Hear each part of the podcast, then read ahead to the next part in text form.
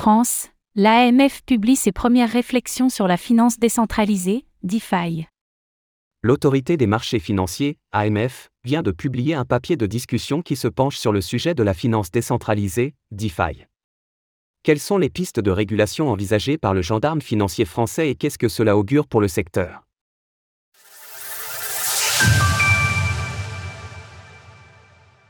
L'AMF se penche sur le sujet de la DeFi. Alors qu'aux États-Unis une campagne de régulation très hostile a été lancée par la Security and Exchange Commission, SEC, les autres territoires se penchent également sur le sujet. En France, c'est semble-t-il la finance décentralisée qui attire les regards des institutions et régulateurs.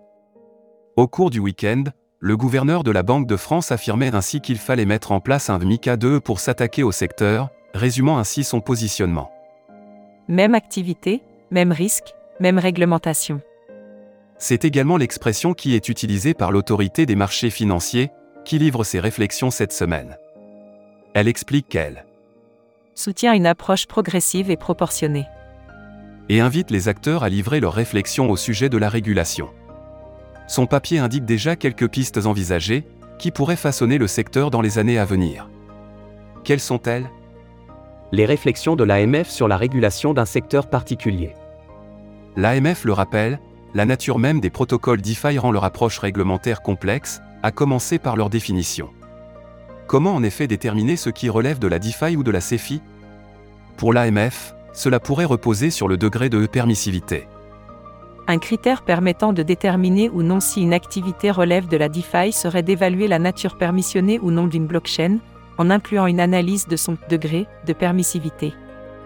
Les critères à prendre en compte pourraient notamment être le nombre d'entités, d'individus ou d'utilisateurs pouvant contrôler l'activité sur le réseau.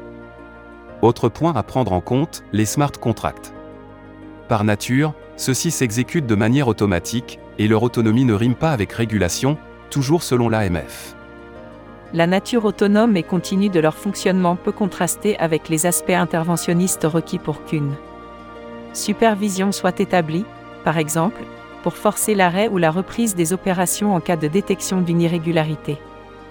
Le mot-clé étant bien sûr interventionniste l'AMF envisage de créer des mécanismes permettant l'interruption des opérations afin de protéger les utilisateurs en cas de problème.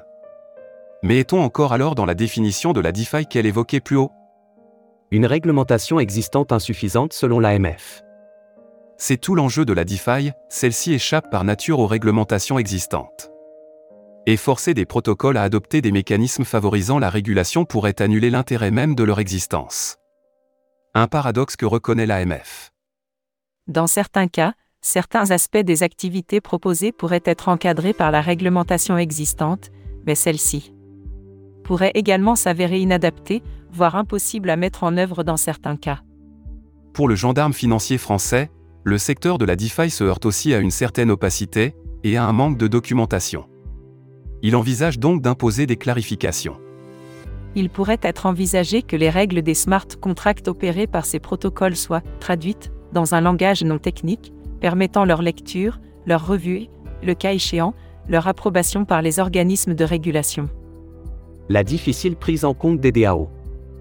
En ce qui concerne les organisations autonomes décentralisées, DAO, l'AMF se heurte, tout comme les autres régulateurs, à la nature même de ces entités. Évaluer le degré de contrôle des participants est une tâche ardue, d'autant plus que ce contrôle est parfois intangible. Une personne ou un groupe peuvent ainsi avoir une influence sur les décisions du collectif, sans pour autant avoir le contrôle d'aucun mécanisme. C'est donc un enjeu de démocratie, difficile à démêler pour les institutions de surveillance. Pour s'en sortir, l'AMF envisage donc de juger de la participation des contributeurs d'une DAO en fonction de critères non tangibles le contrôle d'une DAO peut reposer sur des éléments factuels et induire une situation de contrôle, de fait, s'il existe un individu ou un groupe d'individus avec un niveau élevé de détention, sans majorité, et que les autres détenteurs sont disséminés, ou une situation de contrôle, de droit, si un individu ou un groupe d'individus détiennent au moins la majorité des jetons de gouvernance. On le voit, le contrôle de fait est flou.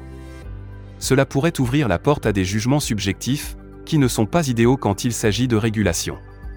Ce papier de discussion de l'AMF est donc intéressant, car il éclaire les positionnements précaires des institutions de régulation. La DeFi résiste en effet à toute catégorisation hâtive, et démêler ce qui est régulable de ce qui ne l'est pas sera certainement un enjeu crucial des prochains mois. Image, Albert Bergonzo via Wikimedia Commons, CCBYSA 4.0. Retrouvez toutes les actualités crypto sur le site cryptost.fr.